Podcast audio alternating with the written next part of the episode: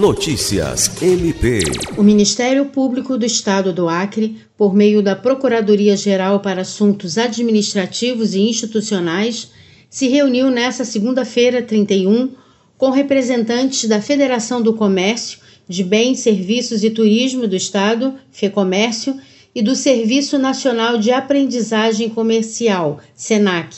O objetivo da reunião é propor parceria para que itens apreendidos em operações da Receita Federal e posteriormente doados ao Ministério Público sejam descaracterizados e possam assim ser doados para comunidades vulneráveis. São milhares de peças de vestuários. A Procuradora-Geral para Assuntos Administrativos e Institucionais, Rita de Cássia Nogueira, e coordenadora do MP na comunidade, explicou que são peças que foram apreendidas por serem provenientes de falsificação de marcas conhecidas.